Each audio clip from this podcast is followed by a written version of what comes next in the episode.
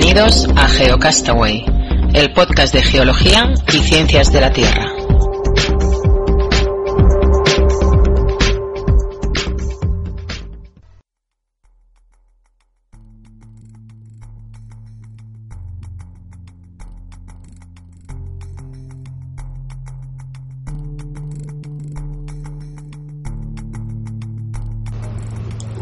Saludos amigos y amigas de GeoCastaway. En esta ocasión vamos a tener un número especial en el que os vamos a presentar las charlas que hicieron Alan Lavell en el marco de un proyecto de cooperación llevado a cabo entre geólogos del mundo y la ONG salvadoreña Fundaungo llamado Acciones Educativas, el marco normativo y competencial de la gestión del riesgo de desastres en el área metropolitana de San Salvador. La ponencia que vais a escuchar a continuación la realizó el doctor Alan Lavell, el cual es geógrafo, doctor en Geografía Económica, graduado del London School of Economics and Political Science de la Universidad de Londres y es especialista en desarrollo urbano y regional.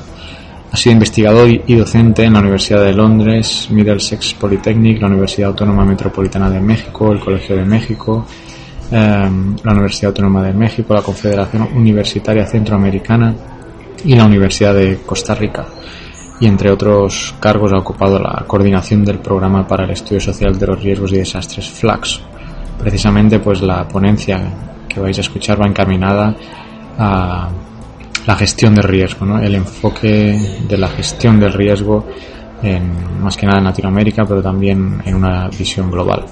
Así que os dejo con esta charla ponencia que se realizó en el año 2008 y espero que os guste. Hasta la próxima.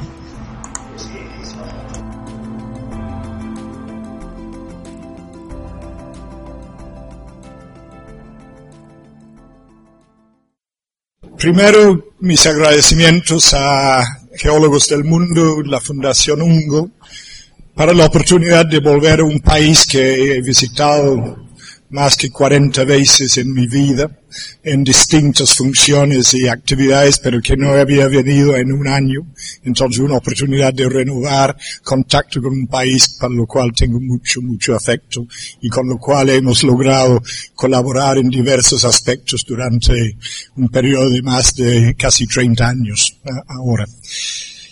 Yo voy a intentar en el periodo, tenemos un periodo de un tiempo de una hora y media, de lo cual espero absorber de alguna forma no más que una hora, dejando una media hora para tiempo de discusión, pregunta, polémica, argumentación, rechazo, aceptación o lo que sea, con base en lo que intento um, proyectar en el tema que me han pedido que confronto hoy, que es esencialmente el tema de riesgo desastre y su gestión visto desde la perspectiva de la ciudad o lo urbano.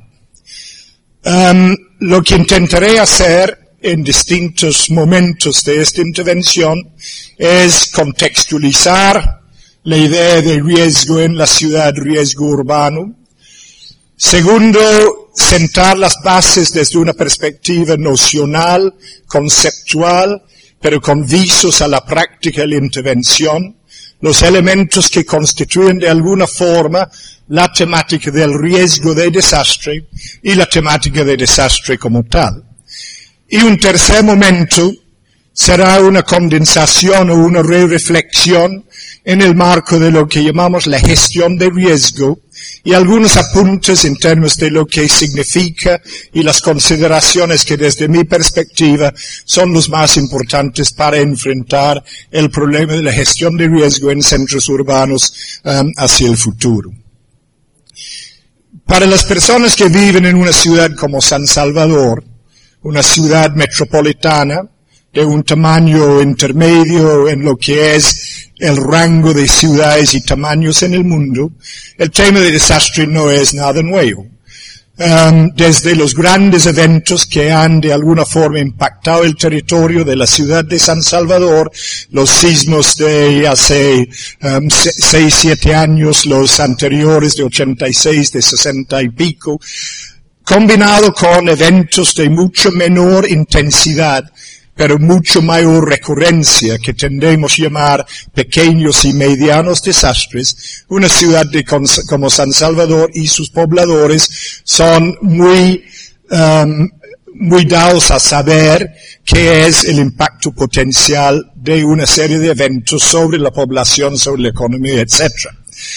Y si vemos en perspectiva histórica la temática, no es nada nuevo um, reiterar la secuencia de lo que podemos llamar desastres urbanos que han asolado distintas sociedades en distintos momentos de la historia y que por la tendencia a la urbanización, que es un proceso post-revolución industrial um, particularmente, vemos que históricamente ha habido, hay y habrá en el futuro desastres concentrados en centros urbanos.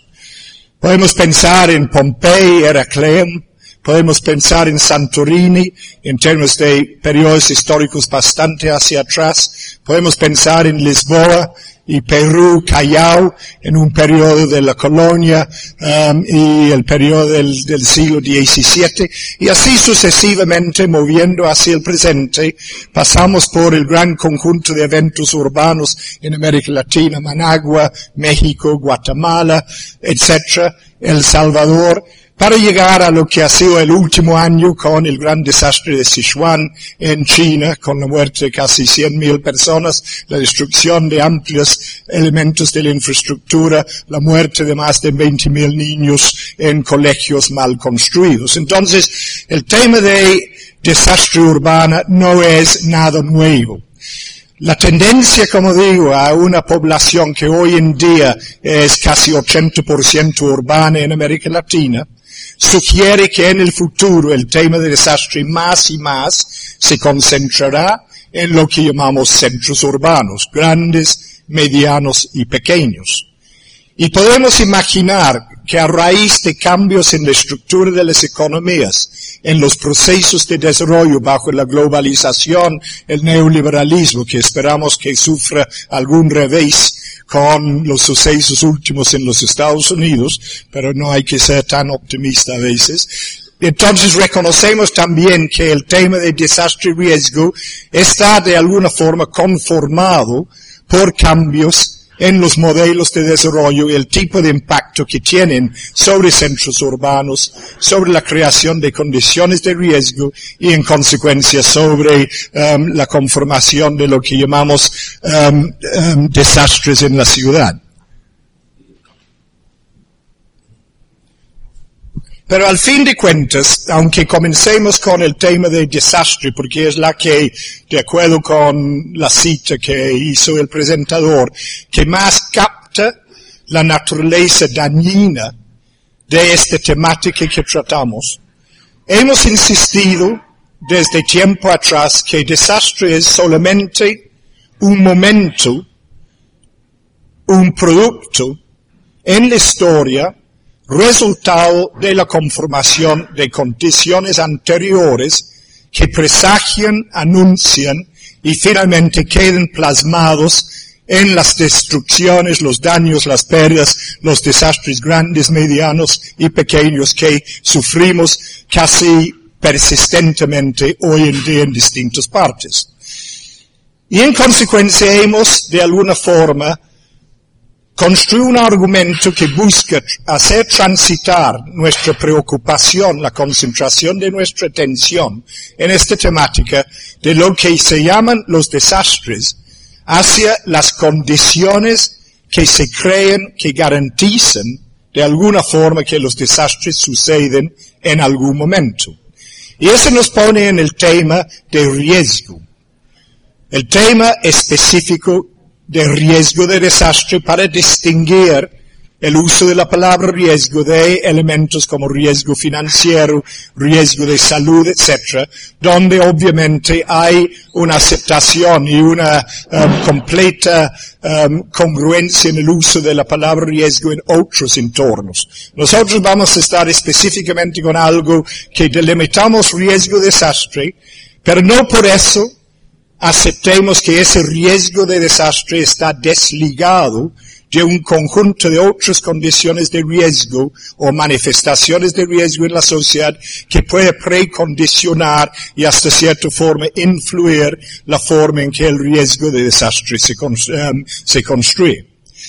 Y ese riesgo de desastre que podemos de alguna forma delimitar o definir de una forma sucinta como la probabilidad de daños y pérdidas futuras, donde esos daños y pérdidas claramente están asociados con la ocurrencia, un suceso físico adverso a la sociedad. Y ese suceso físico puede tener un rango desde terremotos hasta huracanes hasta otros múltiples eventos de tipo físico que de alguna forma pueden impactar en la sociedad.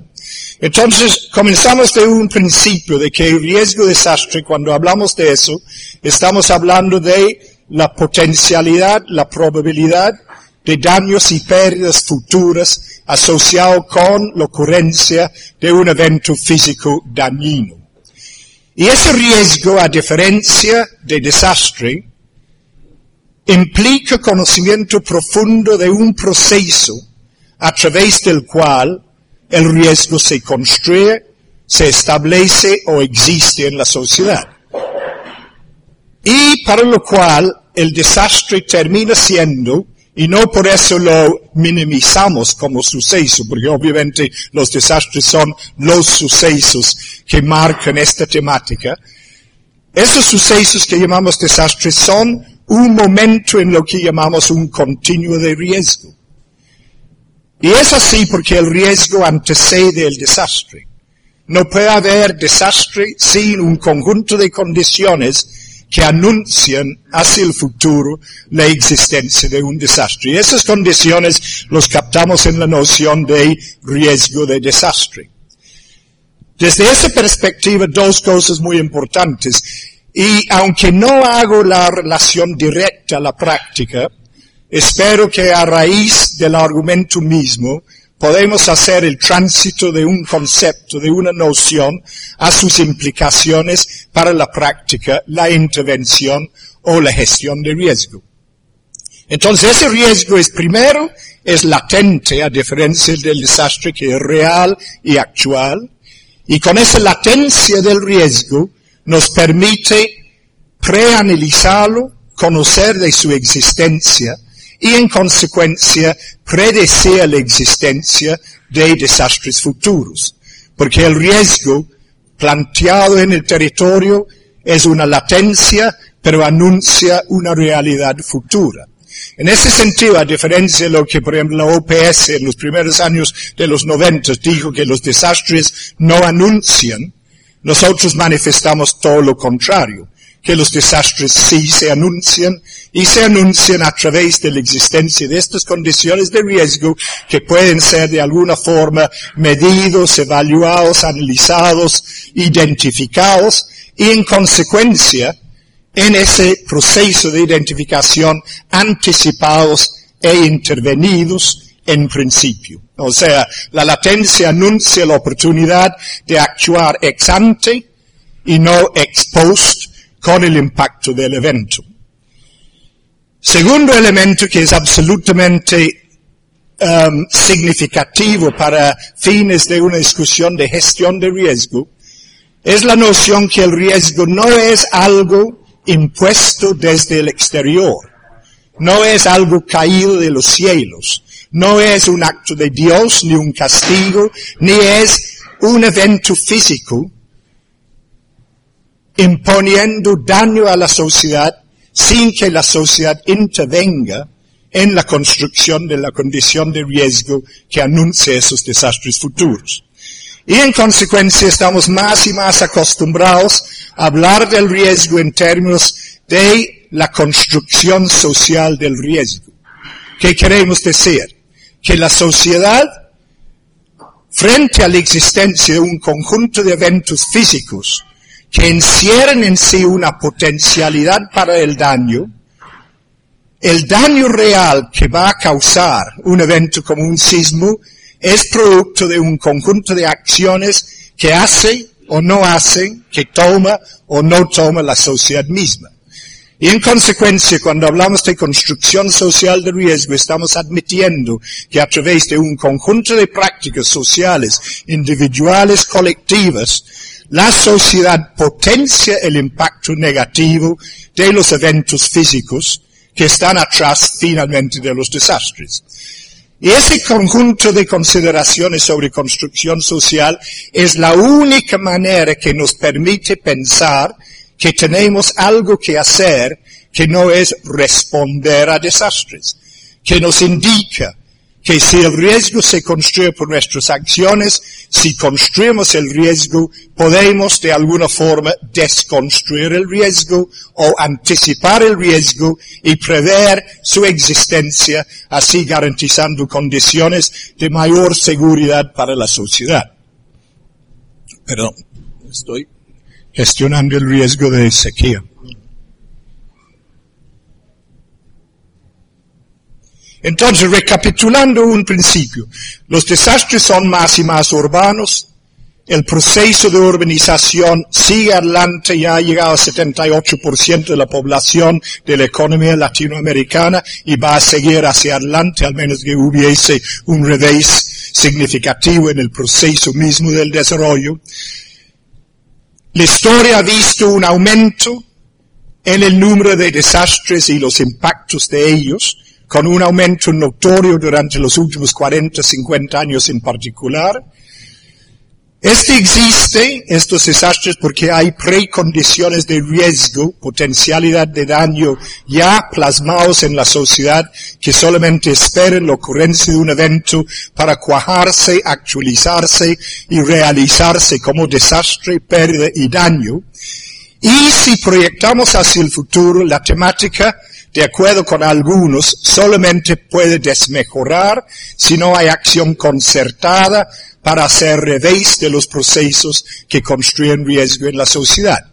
Y esa aceleración hacia el futuro está asociado con esta temática que todos conocemos, que ha sido bastante desviada a veces en el debate sobre el cambio climático y el tipo de nueva amenaza o um, recurrencia de nuevas amenazas hacia el futuro. Hay cálculos, por ejemplo, sobre un tema muy sencillo, como el problema de um, drenaje urbano, de aguas fluviales, que para actualizar los sistemas de drenaje de las ciudades en el mundo llevará trillones y trillones de dólares porque el propuesto o anticipado o proyectado aumento en precipitación en algunas zonas harían que sistemas ya caducos para el drenaje urbano se vuelven aún más caducos hacia el futuro y habrá una imposibilidad de absorción. Esta es especulación hasta cierto punto, pero son elementos que obviamente tienen que tomarse en cuenta cuando pensamos ciudad y riesgo hacia el futuro, que no solamente estamos tratando de los riesgos y sus factores tradicionales, Estamos ya pensando en una nueva conformación de riesgo asociado con cambio climático, los orígenes de los cuales pueden ser una combinación de ciclos naturales y participación humana en la producción de gases de carbono, pero que la evidencia sugiere está en camino ya está y que de alguna forma podría acelerarse, exagerarse el futuro. No quiero dedicar mucho tiempo a ese debate, pero es un debate bastante engorroso, donde hay más religión, fe, ideología que ciencia a veces. Sin embargo, no hay ninguna duda sobre ciertos elementos y facetas del problema. Entonces, hasta ahí riesgo como anticipador de desastre. Entonces, si pensamos en cómo podemos intervenir en la problemática de riesgo y en consecuencia de alguna forma anticipar, limitar, minimizar hacia el futuro los daños y pérdidas que vamos a sufrir. Entonces es a través de un conocimiento profundo de lo que es ese riesgo de desastre y cómo está conformado. Si concentramos en desastre, solamente tenemos una alternativa, que es responder y reconstruir. Si concentramos en riesgo en la sociedad, tenemos la oportunidad de esa intervención ex ante bajo el nombre o un componente del nombre de gestión de riesgo, que es la tecnología que más y más comienza a usarse a lo largo de América Latina y en otras partes. Y es a través de una desagregación de los factores que contribuyen al riesgo de desastre en ciudades o en otros entornos territoriales que podemos entonces identificar los puntos neurálgicos de intervención que pudiéramos agilizar, implementar. Y ahí quisiera, antes de seguir, hacer una afirmación contundente que, con lo cual también terminaré esta intervención. La complejidad del riesgo y los factores que lo constituyen. El conjunto amplio de distintos tipos de instrumentos que uno pudiera operacionalizar para intervenir en el riesgo desde las soluciones estructurales ingenierías hasta la educación y la normatividad, combinado con la compleja institucionalidad y sistemas organizacionales que existen para enfrentar, para promover distintos instrumentos, la combinación de la complejidad de ambos entornos exige que no tratamos el problema como una serie de silos separados uno del otro. Que yo opero con lo mío, alguien más opera con lo suyo, esta institución hace esto, esta institución hace lo otro. La naturaleza del riesgo exige de alguna forma una concertación de actores un plan concertado de intervención que es complementario en sus elementos y no un conjunto de actividades individuales. De igual forma, sería relevante pensar que uno pudiera intervenir en el desarrollo racional sostenible de una ciudad o área metropolitana operando con un conjunto independiente de planes municipales o planes distritales. La naturaleza dinámica e interactuante de una ciudad, de su relación con su entorno, exige y exigirá siempre un planteamiento más deductivo, más global, más integrado, más holístico, para la planificación de una ciudad en que la gestión de riesgo existe como un componente importante, que lo que tenemos con un conjunto separado, desagregado, individualizado, sectorializado de acciones, intervenciones, visto desde la perspectiva sectorial o territorial. Entonces, esto lo menciono porque yo creo que con la complejidad del riesgo exige un, una migración, un tránsito en las formas en que contemplamos la planificación y la intervención y salimos de la idea que yo como ingeniero construyo un dique, un abogado pone una norma, un um, manejador del ambiente interviene en la desforestación como actos separados para verlos como un conjunto en función de un objetivo preestablecido donde ese objetivo tiene que ser de alguna forma el desarrollo sostenible.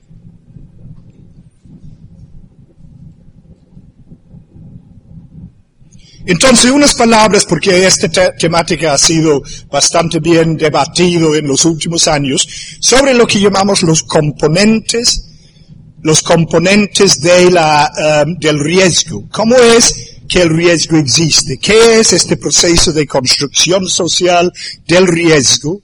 ¿Quiénes son los actores? ¿Cuáles son los factores que contribuyen?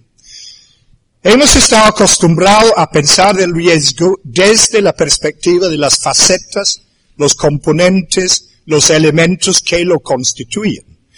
Y en esta temática de desastre estamos acostumbrados a hablar, por una parte, de eventos físicos potencialmente dañinos, a los cuales asignamos el nombre de amenaza bajo, diría yo, determinados contextos y consideraciones.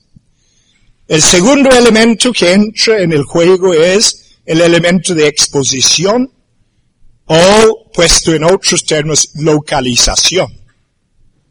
Y el tercer elemento es lo que está captado en esa noción bastante difusa a veces, pero bastante estimulante como manera de pensar el problema, que es la temática de la vulnerabilidad social o la vulnerabilidad humana.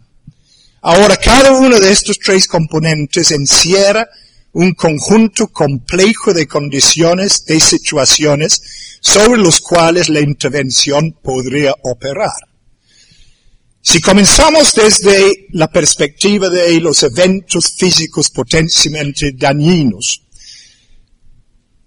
quisiera nada más apuntar desde el principio la diferencia entre lo que es un evento físico potencialmente dañino y una amenaza como tal. El debate sobre lo que llamamos construcción social de riesgo implica de alguna forma que puede existir un conjunto de eventos físicos que encierren algún grado de peligrosidad, pero el nivel de peligrosidad que significan, o sea, el nivel de amenaza que significan para la sociedad es socialmente condicionado. ¿Qué quiere decir eso? Que un evento sísmico, por ejemplo, de 6.2, no implica el mismo nivel de peligrosidad o amenaza para todos los sectores de la sociedad que pudieran estar bajo la influencia de su energía. Entonces, si hay partes de la sociedad que han construido mejor sus casas, el nivel de peligrosidad del evento físico será consecuentemente menor que los que no han construido por las razones que sea sus viviendas de forma bien. Entonces no hay una relación directa entre el evento físico, su energía, su potencial, su potencial de daño y el daño real que creará. Ese daño real, el nivel de daño está circunscrito a factores, a procesos que vienen desde la sociedad que pueden aumentar o disminuir, a veces eliminar completamente, aunque es muy difícil a veces, el nivel de peligrosidad asociado con estos eventos. Y estos tipos de eventos estamos acostumbrados particularmente a pensar en términos de lo que llamamos eventos físicos naturales o transformado en peligro amenazas naturales. Los sismos, la vulcanicidad, los huracanes, etc. En el marco de una ciudad, uno es plenamente consciente que hay dos niveles de lo que podemos llamar influencia de estos eventos físicos.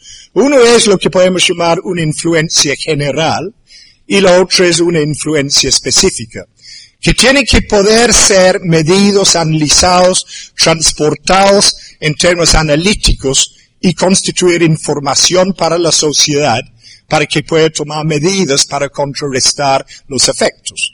En el primer caso de lo general, por ejemplo, es fácil decir que la ciudad de San Salvador está ubicada en una zona de peligrosidad, amenaza sísmica.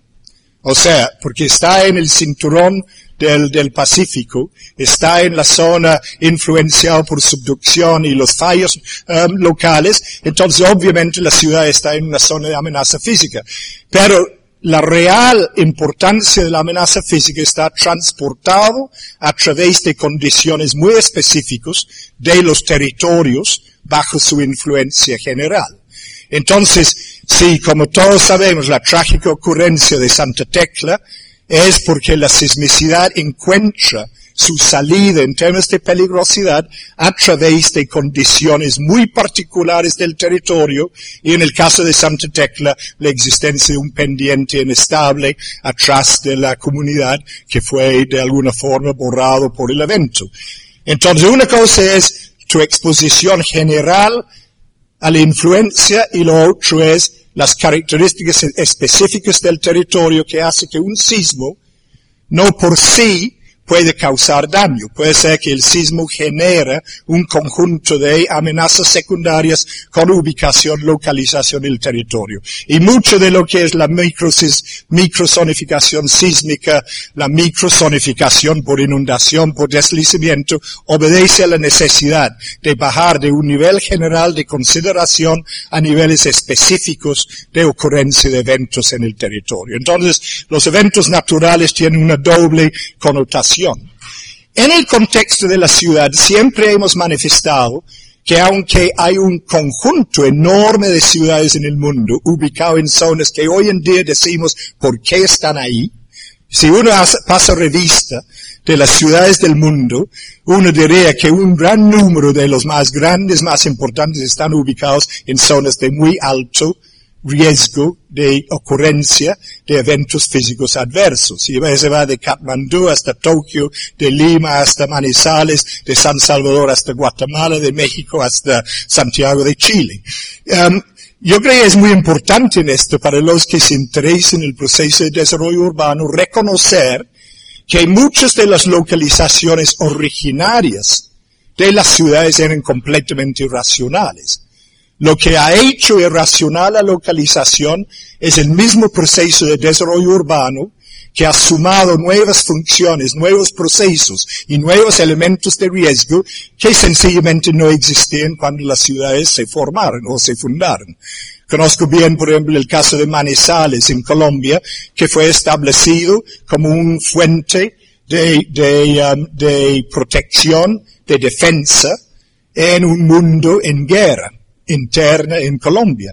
Pero con el paso del tiempo y el auge del café, el auge del comercio, el auge de los caminos de tránsito entre zonas, la ciudad de Manizales ha crecido a 500 mil personas en una zona donde no debe haber una ciudad de esa naturaleza. Pero la inercia de la historia, la inercia del desarrollo urbano, muchas veces hace transformar condiciones y contextos que bajo otras condiciones serían aceptables en ubicaciones y localizaciones completamente inaceptables Entonces, desde de lo, lo de amenaza natural en adelante, la ciudad también es sujeto a un conjunto de otros eventos físicos que no tienen más que ver con la naturaleza, de que la naturaleza precondicione de alguna forma su existencia.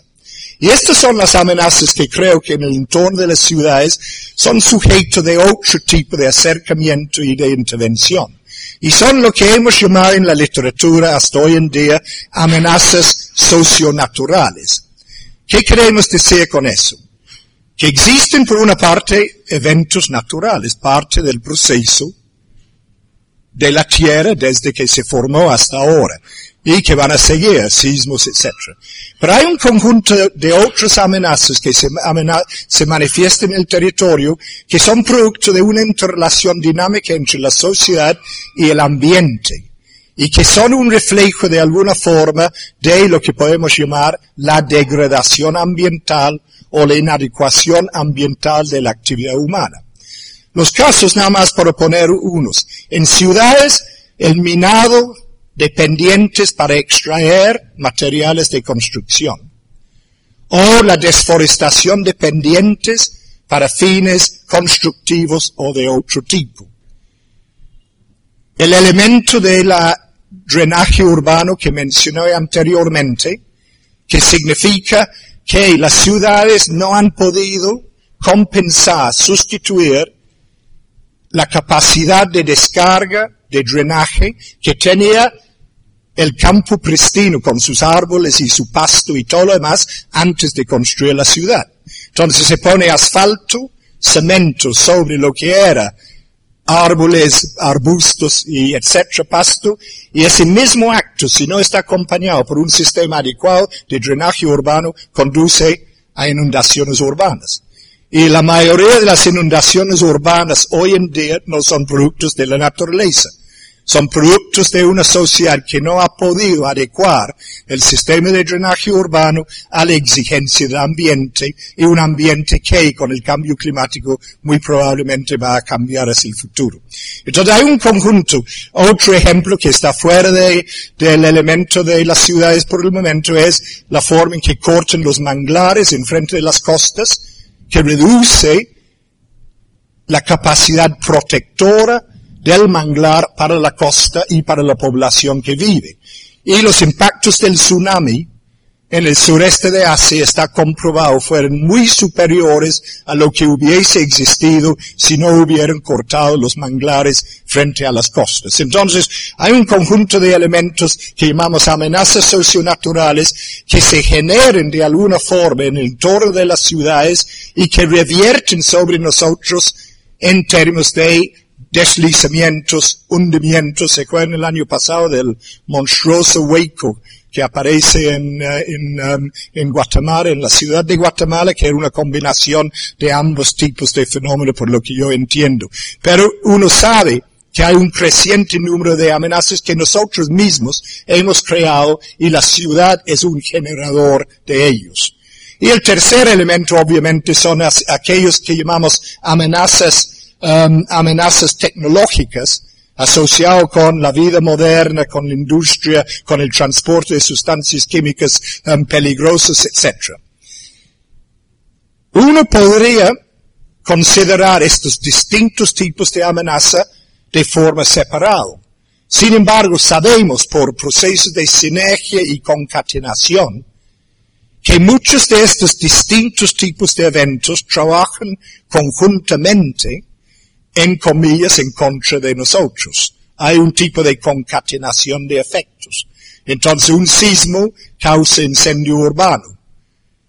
No es el sismo que causó el daño directo igual como no era el sismo que era el, um, el evento captado en el deslizamiento de Santa Tecla. Es un disparador de amenazas secundarias. En consecuencia, la ciudad, y para fines de planificación, es muy difícil pensar la ciudad desde una visión mono-amenaza o amenaza por amenaza. La ciudad tiene que ser pensado desde la perspectiva de amenazas en interrelación, en sinergia, en concatenación.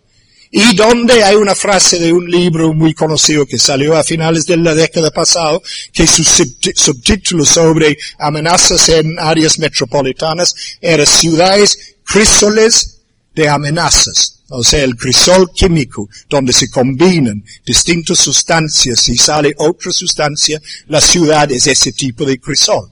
Combina amenazas de formas inusitadas para generar contextos, entornos de riesgo que van más allá de lo sencillo y lo sencillamente um, um, um, descrito por un enfoque de amenaza particular. Entonces, amenazas y de lo que estoy diciendo uno puede proyectar la multiplicidad de intervenciones posibles para reducir o el impacto de los eventos físicos o en el caso de lo socio-natural y lo tecnológico, la creación de esas condiciones de amenaza. O sea, si desforestamos, podemos reforestar o no desforestar. Si cortamos manglares, podemos no cortar manglares o reforestar manglares.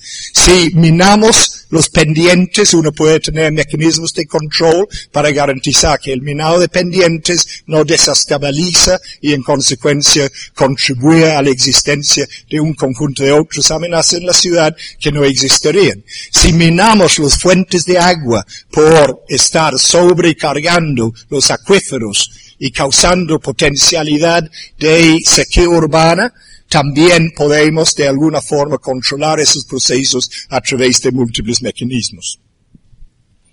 El segundo elemento en esta fórmula de riesgo está dado por lo que llamamos exposición o localización. Y aquí hay una afirmación que puede ser contundente, que un evento físico que tiene encerrado un potencial de daño bajo condiciones determinadas solamente puede ser peligroso si, si hay exposición de personas, bienes, infraestructura, sistemas productivos a sus efectos. ¿Qué quiere decir con eso? No puede haber daño por sismo si no estás ubicado en una zona sísmica. No puedes sufrir inundación si no estás en el planicie de inundación de un río o la zona de inundación. Entonces, lo de exposición, que efectivamente es estar en la línea de fuego de un evento físico, en la medida que uno puede reducir o controlar la ubicación, la localización, tenemos un mecanismo eficaz de garantizar que no hay amenaza o peligrosidad asociado con eventos físicos potenciales.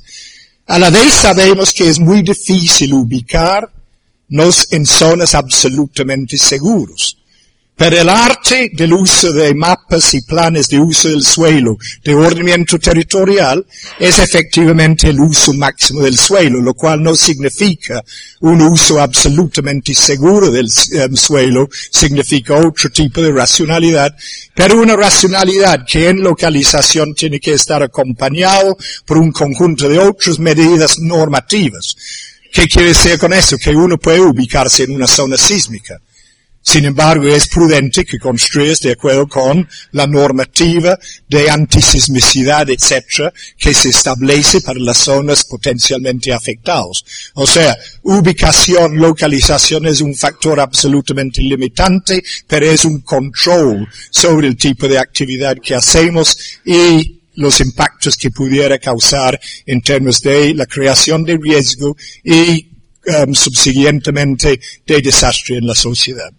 Entonces la exposición que tiene una salida en términos de las intervenciones posibles um, es, el um, segundo elemento. El tercer elemento que interviene en el riesgo en general y el riesgo en la ciudad es este conjunto de condiciones que contribuyen a lo que llamamos vulnerabilidad social, vulnerabilidad humana, vulnerabilidad de la sociedad. Vulnerabilidad tiene varias definiciones. Yo voy a hacer un, uno entre los que existen, que vulnerabilidad es la predisposición de la sociedad o de sus elementos, de los medios de vida de sufrir daño y pérdida, cuando ocurre en este caso de que estamos analizando un evento físico determinado. Entonces, es más una característica interna, intrínseca, que una condición externa en el sentido que podemos considerar las amenazas físicas, aunque las amenazas físicas, como acaba de escribir, no son externos a nosotros, porque es a través de nuestra intervención que se potencian en su peligrosidad. Entonces, la idea de lo externo interno también tendría que modificarse un poco con el discurso de lo que llamamos la construcción social del riesgo. Entonces, esta vulnerabilidad que es esa propensidad o predisposición de los seres humanos, de sus medios de vida, de sufrir daños, deriva de un conjunto bastante amplio de contextos, condiciones o procesos, todos de los cuales de alguna forma derivan de los estilos o modelos de desarrollo que la sociedad implementa, sigue o en algunos casos es obligado de seguir. Entonces no hay ninguna vulnerabilidad que no es un reflejo de alguna forma de una estadía de la sociedad en términos de modelos o estilos de desarrollo. Identificar los matices, las relaciones, etc. es más problemático. Lo que sí se indica con este discurso de la vulnerabilidad es que la vulnerabilidad puede tener una manifestación externa, digamos, una comunidad pobre ubicado en una zona de inundación o en una zona de deslizamiento. Esa es la manifestación externa del riesgo, es lo que uno palpa como el riesgo y que va a ser sujeto de desastre en algún momento. Otro elemento es entender el proceso a través del cual esa comunidad está ubicada en esa posición. Y eso ya nos remite a estudio de pobreza, de exclusión, de marginalidad, de modelos de desarrollo.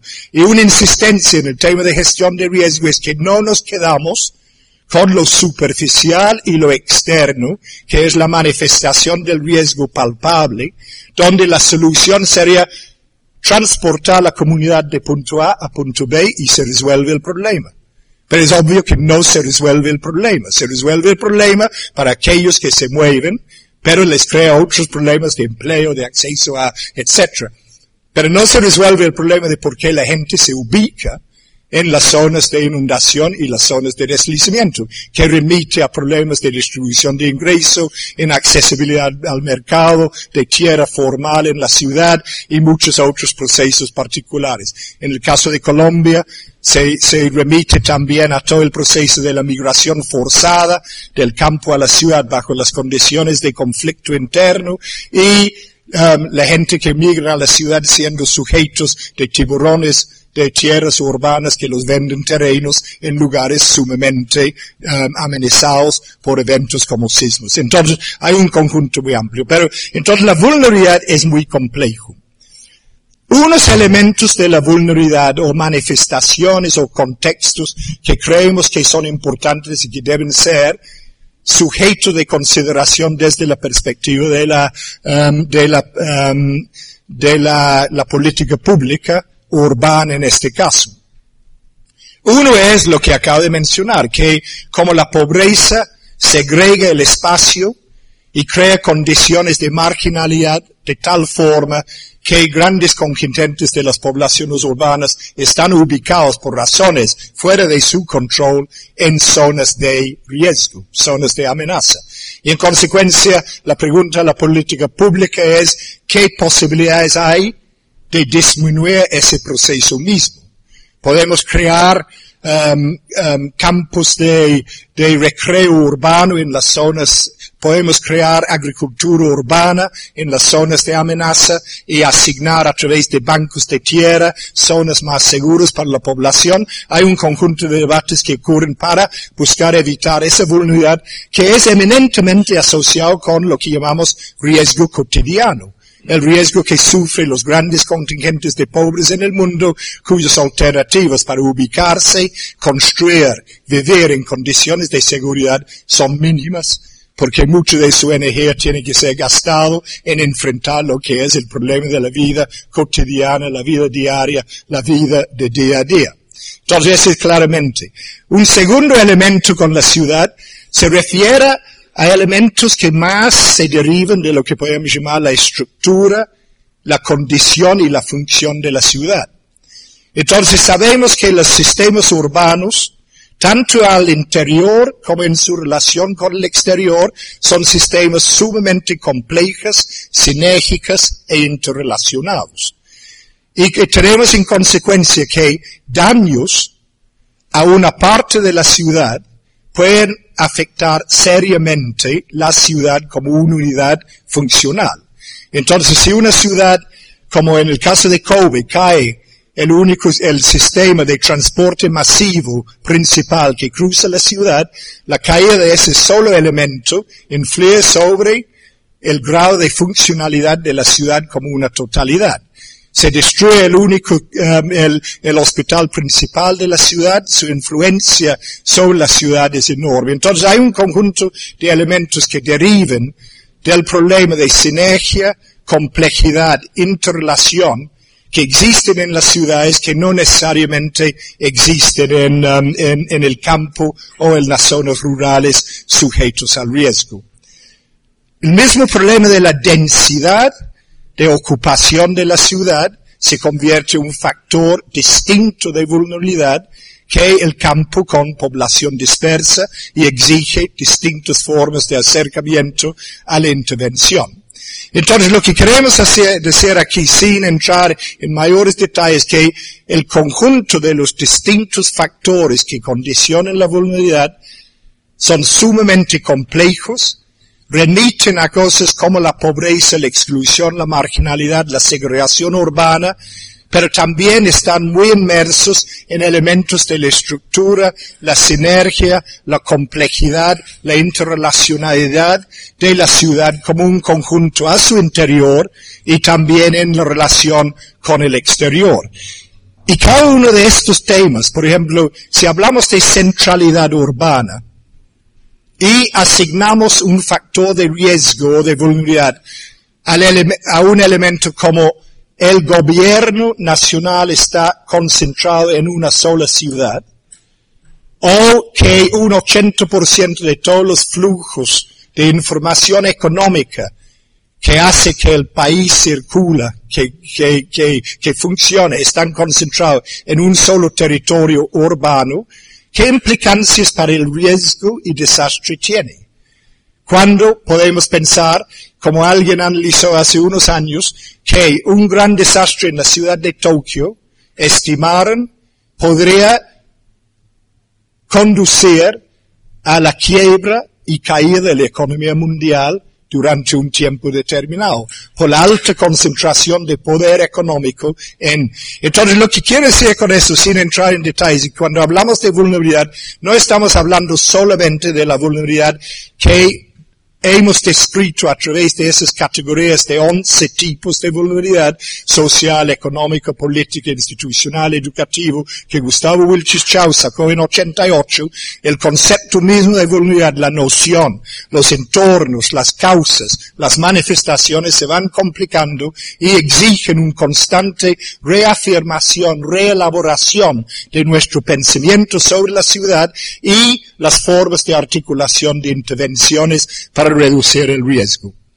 Con eso entonces paso a la última, no sé de tiempo cómo, cómo andamos, ¿sí? Entonces paso al, a los últimos pellizcadas de, de nociones que es sobre esta idea de la gestión de riesgo en torno a ciudades, porque esa es la temática que nos reúne hoy, aquí hoy, o la gestión de riesgo en el entorno de lo local, la gestión de riesgo en el entorno nacional, lo que sea.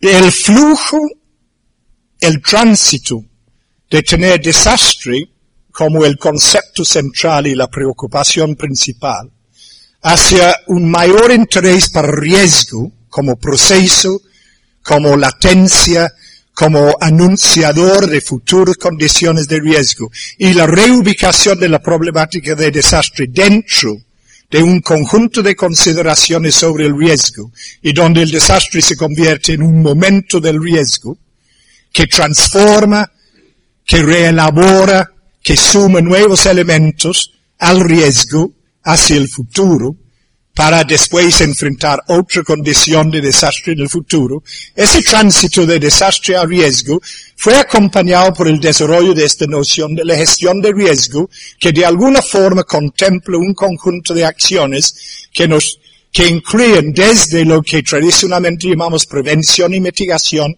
hasta lo que llamamos recuperación, reconstrucción, rehabilitación. O sea, la gestión de riesgo no es la prevención y mitigación de desastres, es una nueva actitud hacia el riesgo que se manifiesta en formas distintas, en momentos distintos, y que considera desde lo que es lo um, um, um,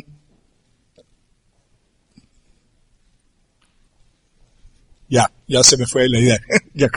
Entonces, sobre esta idea de gestión de riesgo, que es, que puede ser definido como un proceso a través del cual la sociedad pretende reducir o prever condiciones de riesgo de desastre y las sumamos para distinguirlo de riesgo financiero, etc., en la sociedad.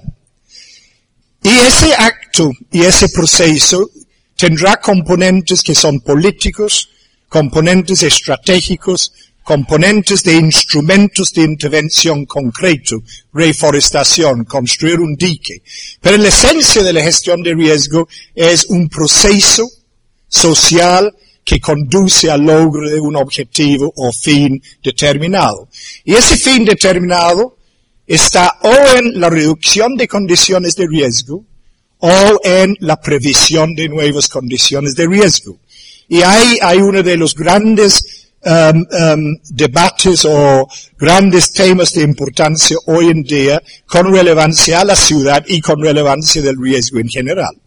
Cuando hablamos de gestión de riesgo en el marco de la reducción de riesgo, estamos hablando de aquellos tipos de proceso de intervención que tomen el riesgo ya existente y busquen reducirlo.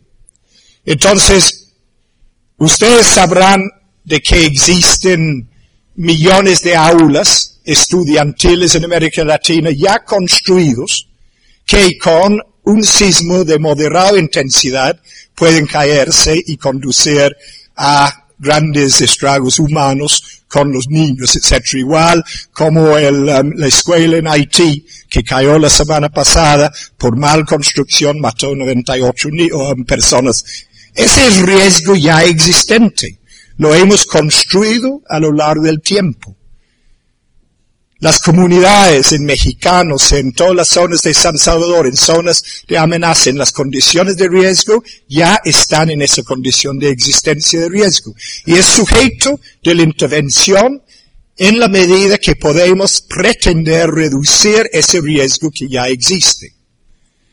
Pero si pensamos en el futuro, hay un riesgo por crearse que aún no se ha plasmado en el territorio, que no afecta a la población hoy en día, pero que se construirá en la medida que nuestros procesos de ordenamiento, planificación, control urbano, territorial, social, no son adecuados. Sumaremos nuevas condiciones de riesgo a través de las nuevas escuelas, los nuevos hospitales, los nuevos caminos de acceso que construimos, si no somos conscientes de que esos mismos elementos pueden incluir, concentrar riesgo al menos de que lo prevemos y tomamos las medidas a través de la multiplicidad de intervenciones posibles para controlar.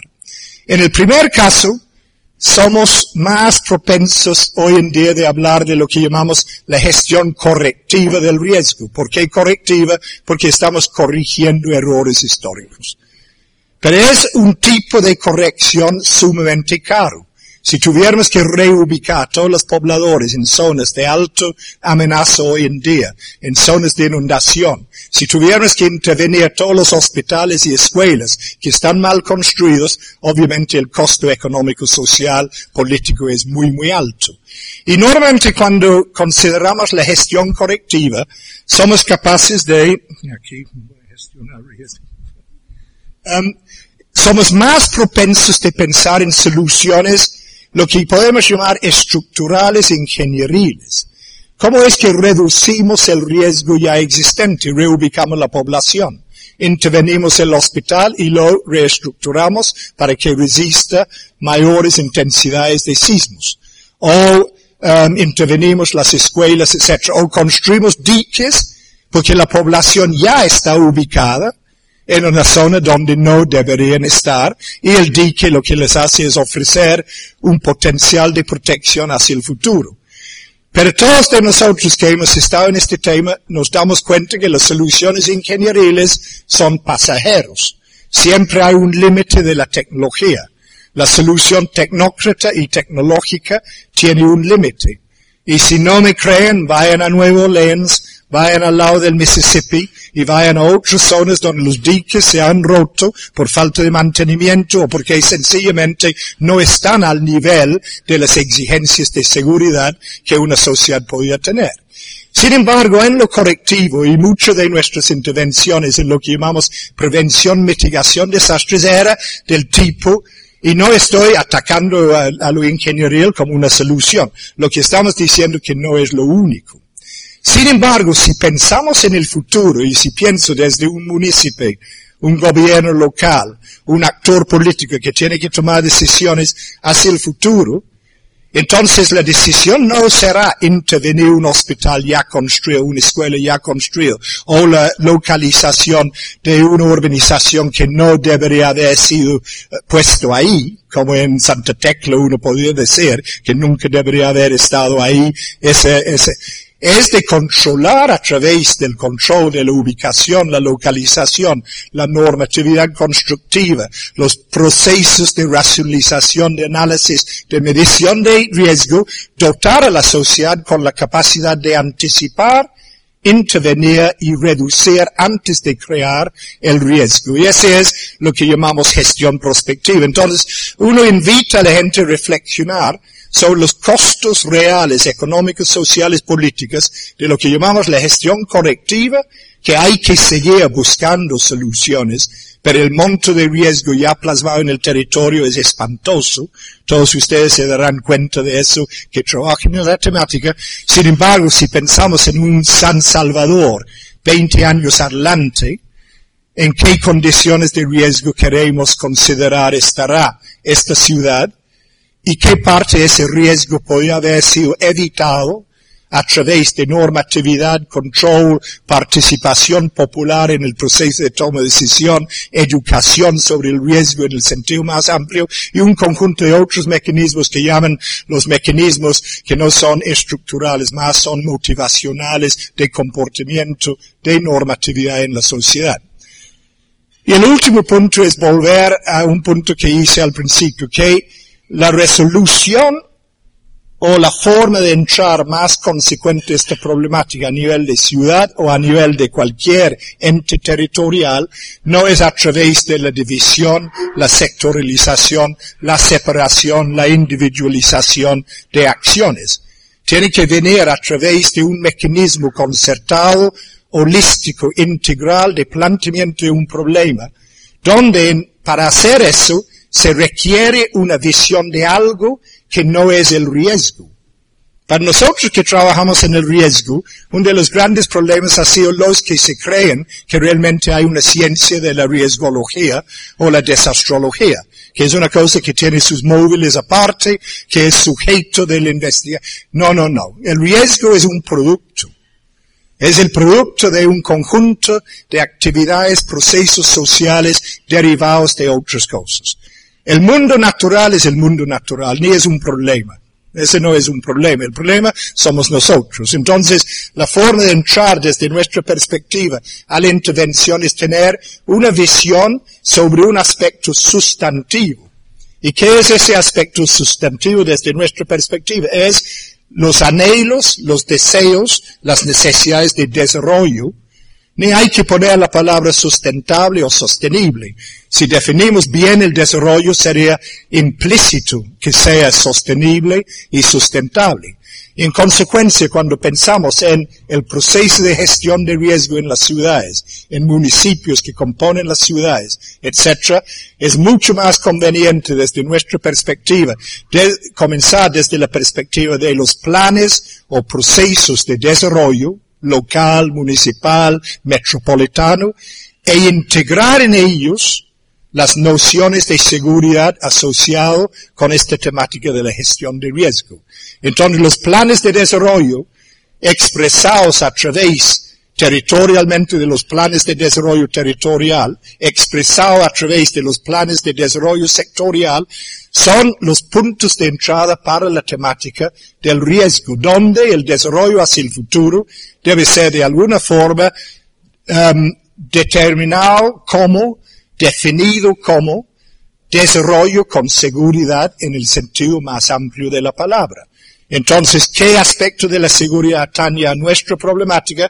Es la garantía que usted tiene seguridad de que tus bienes y tu vida no van a estar erosionados de una forma hasta permanente, en algunos casos por los pequeños eventos que ocurren, etc. Ese es el elemento de seguridad, pero ese es un elemento definitorio del desarrollo.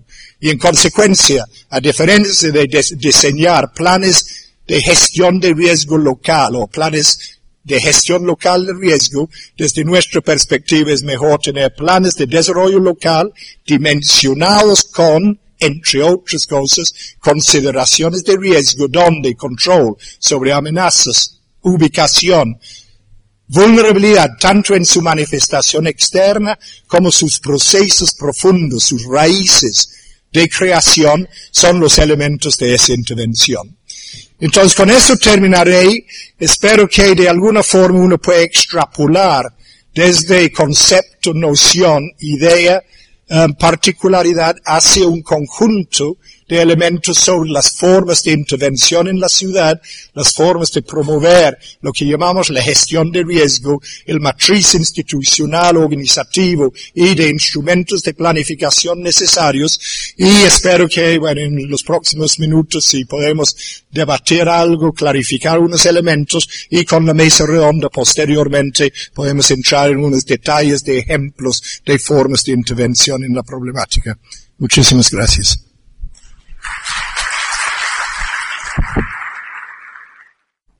Envíanos tus comentarios, sugerencias o preguntas a geocastaway.gmail.com o puedes escribirnos en nuestra web geocastaway.blogspot.com. Búscanos en Facebook y en Twitter. y escúchanos también a través de iTunes, iBox y Miro.